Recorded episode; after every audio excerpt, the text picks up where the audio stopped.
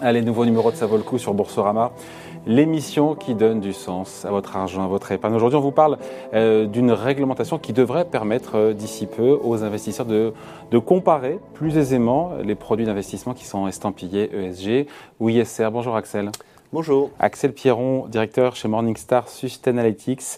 Donc il y a un nouvel amendement euh, qui, qui, est lié à la directive MIFID 2, il faudra expliquer un peu ce que c'est, qui va imposer en fait, bientôt, on n'y est pas encore, mais c'est pour bientôt, pour le, à partir du 2 août, aux distributeurs de fonds, euh, la communication donc de certaines caractéristiques ESG de leurs produits aux investisseurs. C'est ça, tout à fait. En fait, la, la directive MIF, elle, est, elle, a été créée... Euh, 2014, hein, ça alors la MIF 2 en 2014, tout à fait, et c'était en fait une nouvelle mouture de la MIF, euh, et notamment qui était là, qui avait été mise en place pour euh, régler certains errements qui étaient apparus en 2008. Et notamment, l'idée était d'apporter plus de transparence aux investisseurs en obligeant les conseillers financiers à communiquer notamment euh, leur mode de rémunération, mais aussi des caractéristiques des investissements comme le niveau de risque, l'horizon d'investissement, etc. Et donc, il n'est pas étonnant aujourd'hui avec le développement euh, du marché de l'ISR que euh, le régulateur considère que les caractéristiques ESG euh, rentrent dans la MIF et fassent partie de cette nouvelle transparence demandée aux, conseillers financiers. Voilà. Et donc l'idée, alors taxonomie, SFDR, ce sont des mots qui sont importants dans cette vidéo. Peut-être on peut expliquer déjà. oui, alors très rapidement en fait, l'idée de la, l'idée de la, MIF 2, c'est d'articuler une partie des réglementations qui ont émergé ces dernières années sur l'investissement ISR et notamment la taxonomie la taxonomie qui est en fait euh, un, dictionnaire des activités euh, économiques considérées comme vertes par la Commission. Et puis euh, SFDR, c'est une directive sur la transparence notamment pour les asset managers, pour communiquer un certain nombre de, caractéristiques de leurs fonds quand ceux-ci sont considérés comme, comme ESG. Et c'est également dans la, dans la SFDR la nécessité pour l'ensemble des, des asset managers euh, de tenir compte du risque de durabilité. La préférence de durabilité de l'investisseur, ça veut dire quoi Alors ça, c'est un autre élément de, la MIFID. Euh, donc dans MIFID, en fait, euh, la réglementation, quelque part, valide l'approche d'analyse de l'investissement EG par double matérialité. Donc la double matérialité, c'est à la fois l'impact de l'entreprise sur l'environnement et la société, mais aussi l'impact des évolutions de l'environnement de la société sur l'entreprise. Donc cette approche par double matérialité. Donc d'un côté, le risque de durabilité pour l'entreprise. Comment est-ce que, par exemple, pour une entreprise qui serait très dépendante de l'eau, comment est-ce que eh ben, les, les, les, périodes comme ça de sécheresse vont impacter son activité? Et puis, les préférences de durabilité qui sont introduites dans, dans la MIFID, euh, c'est l'idée euh, pour le conseiller clientèle de comprendre quel est le profil d'investissement durable de son client en lui posant un certain nombre de questions pour l'orienter vers des produits qui soient euh, adéquats. Voilà, et ça peut vraiment changer les pratiques?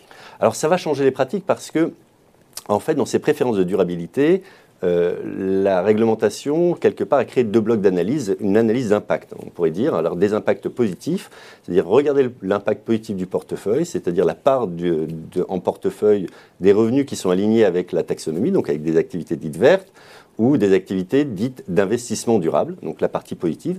Et puis la partie négative, c'est aussi la réponse par rapport aux, impacts principaux négatifs, ce qu'on appelle les PAI, du portefeuille, donc des impacts négatifs qui peuvent être le niveau d'émission carbone, mais aussi par exemple l'inégalité salariale homme-femme dans les entreprises qui seraient en portefeuille.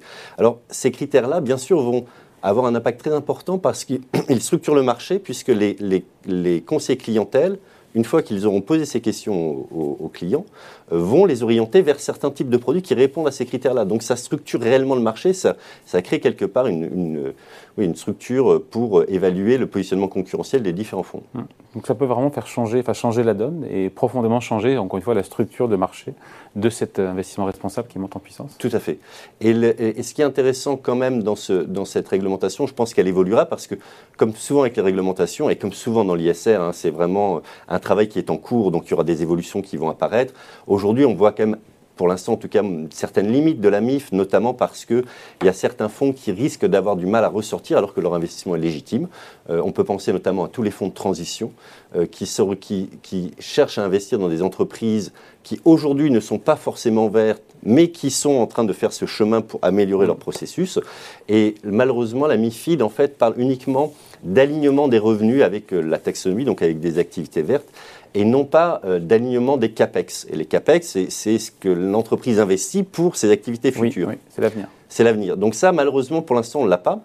Et puis la MIF pose aussi des questions aussi sur le, niveau d'expertise des conseillers clientèle et aussi de leurs clients, dans leur capacité à répondre à ces préférences, euh, ces préférences de durabilité, euh, parce qu'aujourd'hui, si on ne contextualise pas les questions, on risque d'avoir des réponses qui sont parfois un petit peu euh, hors marché, et on, on peut penser notamment au taux d'alignement avec la taxonomie. Aujourd'hui, on estime que 5% euh, de l'économie européenne est alignée avec cette taxonomie européenne.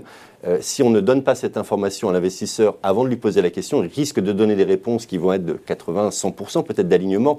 Et donc, de ce fait, on ne va pas forcément trouver des fonds qui répondent à leurs besoins. Ça, ça risque d'être un peu une limite. Et in fine, est-ce que cette, euh, cette, cette, réglementation, à partir du 2 août, permettra aux investisseurs, dans l'autre sens, parce qu'ils sont interrogés, c'est très bien par le conseiller mmh. clientèle, mais aussi de comparer plus facilement les produits d'investissement entre eux et in fine bah, de réduire le greenwashing, parce que c'est ça le sujet aussi. Alors c'est le but hein, de réduire le greenwashing, effectivement ça, ça va donner vraiment des éléments de comparaison intéressants. Après, comme je vous le disais, c'est vraiment encore un travail en cours. Il y a des, il y a des choses. in progress. Voilà, il y a des choses qui ne sont pas encore parfaitement définies, et notamment euh, euh, le, concept d'investissement durable qui est dans la, qui est dans la MIF euh, et qui est encore un peu flou et, et, peut être sujet à interprétation. Et donc là, on peut imaginer que certains acteurs vont tenter de booster un petit peu leur taux euh, de manière en, en, appliquant une méthodologie assez lâche ou une interprétation assez, assez, assez souple euh, de, de, cette réglementation-là. Donc on, on, pense que le régulateur, là aussi, va à terme euh, clarifier sa position et que les choses deviendront plus précises. Voilà, tout ça va évoluer évidemment. Bien sûr. Mais, mais la première pierre, c'est au 2 août. La première pierre, c'est le 2 août. Et puis, et puis ce qui est intéressant tout de même dans cette réglementation, c'est vraiment cette articulation de ces deux réglementations existantes la taxonomie et la SFDR, de les articuler ensemble pour en faire un outil qui permette de mieux conseiller l'investisseur particulier.